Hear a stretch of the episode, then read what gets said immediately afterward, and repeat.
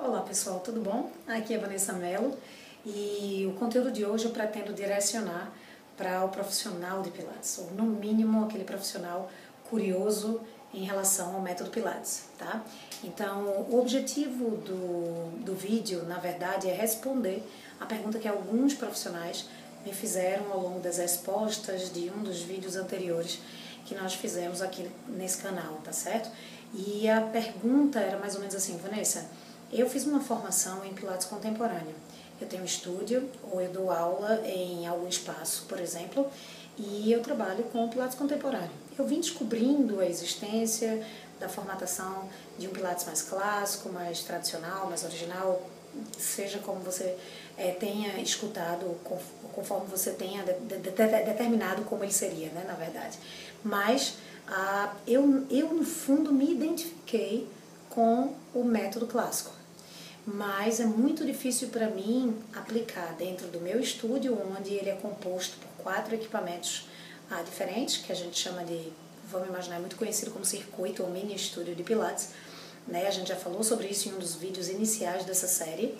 E a pessoa me pergunta, me questiona e diz que é muito difícil fazer a adaptação do que ela aprende e do que é tão perfeito para ela, um universo tão encantador, tão é, sem volta, mas ela sente dificuldade de aplicar para o público que já estava acostumado ao trabalho que ela fazia, um tanto quanto mais, digamos, terapêutico, ou com um espaçamento diferente, ou com criações de exercícios diferentes, com uso de acessórios diversos.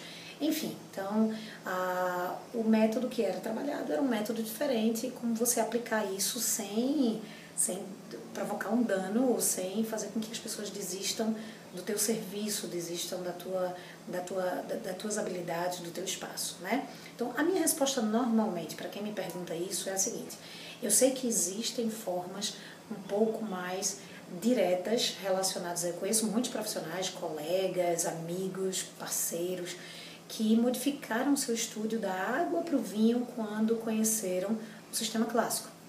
Também tinham sido profissionais que tinham feito lindas formações, mas dentro de uma formatação que compunha um outro mundo, um outro universo. E quando conheceram o método clássico, verdadeiramente largaram tudo para trás e começaram quase do zero um novo sistema de aulas, um novo sistema de oferta de serviço, um novo sistema de ah, de como determinar se a aula grupo, se é individual, de que maneira vai fazer é, essa junção, de que maneira vai ser determinada a aula, enfim. E isso provoca um, um rebuliço, como a gente diz aqui, né? uma, uma, uma agitação muito grande dentro do sistema do seu espaço, obviamente. Vai mexer com o teu profissional que de repente não se adapte, não se adapte, vai mexer com você se você não se adaptar, caso você seja o único a atender no teu espaço, vai promover desgaste também com clientes que não se adaptam, que eles vieram ao teu espaço porque eles gostaram da forma como era, um trabalho diferente, tá certo? Completamente diferente. Ah, e isso é uma escolha. É uma escolha que você seja totalmente objetivo, ah, direto, dizendo que agora eu tenho um novo sistema de trabalho e é assim, você vai conquistar novos clientes, você vai perder talvez alguns clientes antigos e outros vão dizer, meu Deus, que maravilha, eu quero continuar, né? E estou disposto a mudar junto com você por confiança que eu tenho no seu trabalho. É, essa é uma das maneiras. A maneira que eu escolhi, a gente sempre teve uma carta de clientes boa, grande, fiel, era eu não podia fazer uma mudança tão grande da água para o vinho. Eu precisei de alguns anos e até hoje ainda preciso com alguns grupos, com algumas aulas, fazer um projeto de transição bastante delicado. Então, como é que a gente pode fazer isso? A gente pode fazer isso de diversas maneiras.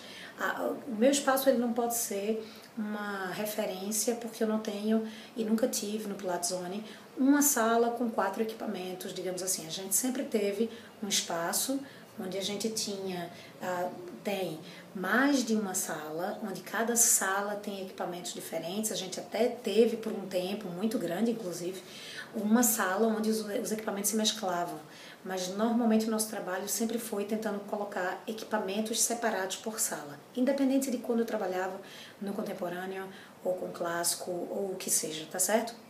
Então, o que a gente sempre tentou fazer foi promover uma aula no equipamento. Sempre foi uma forma muito nossa de ser, muito minha de ser, tá certo?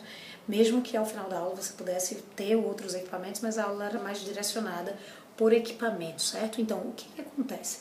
A gente tem uma forma de fazer, por exemplo, que é, vai introduzindo aos poucos, é, encontre uma maneira de determinar aos teus alunos, né, ao teu público, que uma formação foi realizada, que um novo universo para você foi descoberto, tá certo? Que você tem visto bastante resultado, que ela confie, que aquele cliente confie no teu processo de transição, tá certo? Não retire de imediato aquilo que é o que eles mais gostam. Se é o relaxamento, se é alguma parte, alguma porção da aula que você tem, não retira de imediato. Se não provoca nenhum dano, se não provoca nenhum, nenhum, nenhum processo que vá machucar o teu cliente, então não retira. Respeita que as pessoas precisam de um tempo às vezes para fazer determinadas para provocar determinadas mudanças, mas também se respeite se você consegue trabalhar com sistemas que você de repente não consiga se adequar mais ou desacredite, porque você não vai passar a verdade para ele. Tá? Então, seja sempre muito aberto, seja sempre muito verdadeiro. Eu sempre fui muito verdadeiro, determinando, explicando cada etapa das minhas descobertas. E eu fazia isso com os profissionais da minha equipe, capacitava os profissionais da minha equipe para que a gente pudesse passar a informação mais verdadeira possível. Eles tinham que estar vivenciando e acreditando nas mudanças para que a gente pudesse estar tá passando isso para o aluno.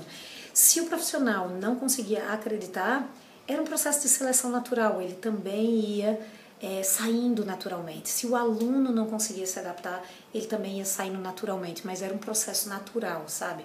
Não era um choque. Então, o que a gente pode fazer é, você trabalha dentro de um circuito, você tem um circuito. Então, o trabalho dentro do Pilates clássico é um trabalho que você faz linear, sequencial, em determinado equipamento, por exemplo, de forma bem grotesca falando, bem, bem objetiva, tá certo?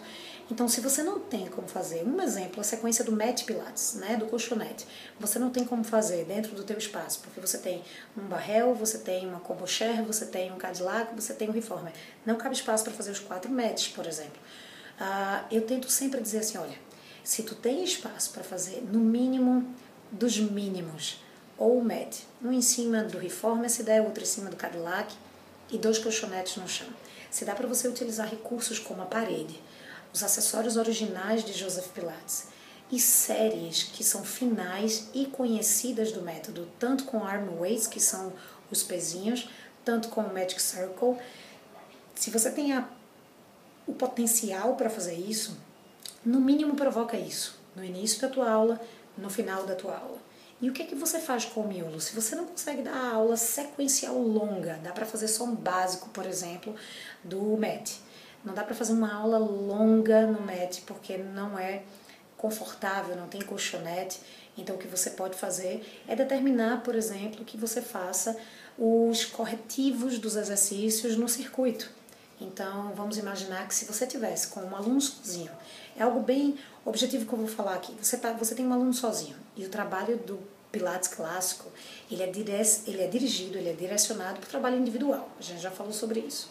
Mas se você tem um grupo, e você não tem como fazer numa sequência, tenta pensar sempre no individual. De que maneira você faria um trabalho individual e de que maneira você faria um, um corretivo nesse aluno. Ele está precisando de um trabalho postural, ele está precisando de um trabalho assim, ele está precisando corrigir isso, corrigir a mobilidade da coluna, corrigir a flexibilidade, enfim. Então você vai enxergar o que é que você vai fazer e vai promover o circuito, digamos, ou todos fazendo esse circuito com o mesmo exercício do Cadillac para todos, o mesmo exercício do, da Cher para todos, o mesmo do Barrel para todos, o mesmo do Reforma para todos, mesmo que Reforma não seja corretivo, conhecido como corretivo, mas você determina dessa forma ou você vai ter que elaborar realmente para cada equipamento os corretivos de cada, de cada aluno. Né?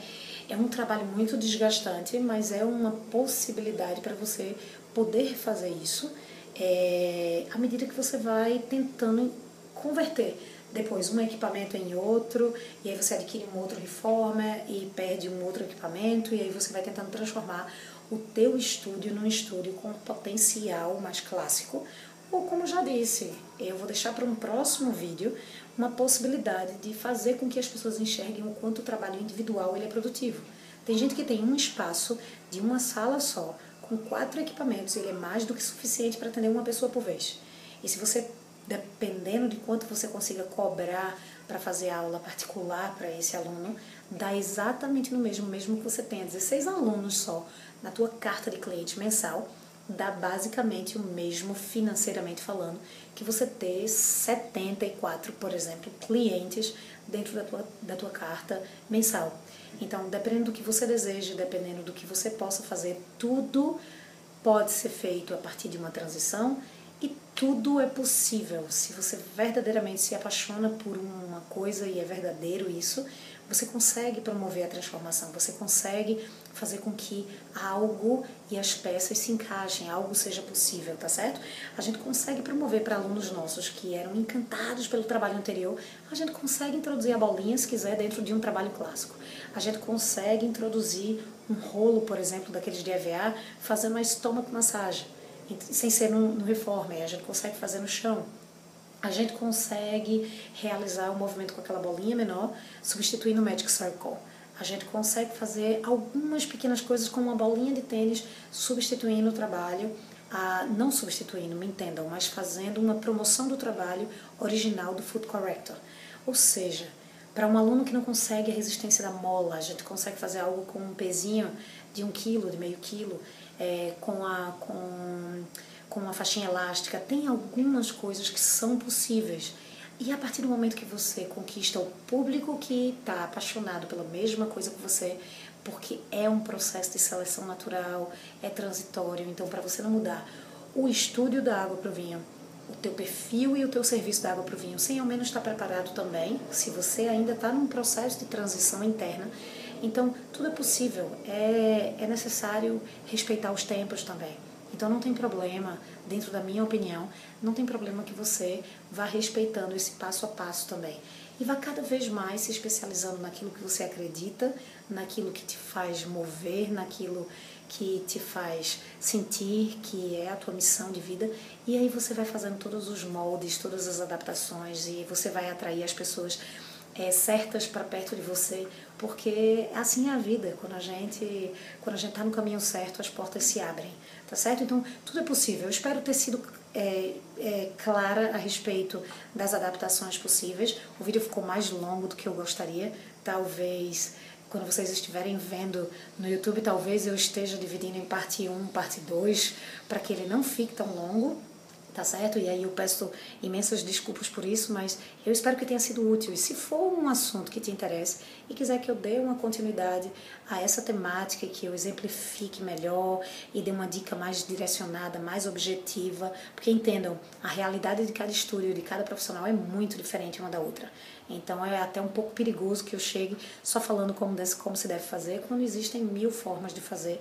Então, a ser um pouco vago também é proposital para que a gente não cometa o erro de anunciar uma coisa aqui que é a minha opinião e que é, e faça com que de repente alguém siga sem necessariamente é, compreender se está sendo é, algo verdadeiro, útil e bom para a realidade dela, tá certo? Então, é muito importante que a gente deixe bem claro isso para que a gente possa fazer a modificação de acordo com a necessidade de cada um, tá bom?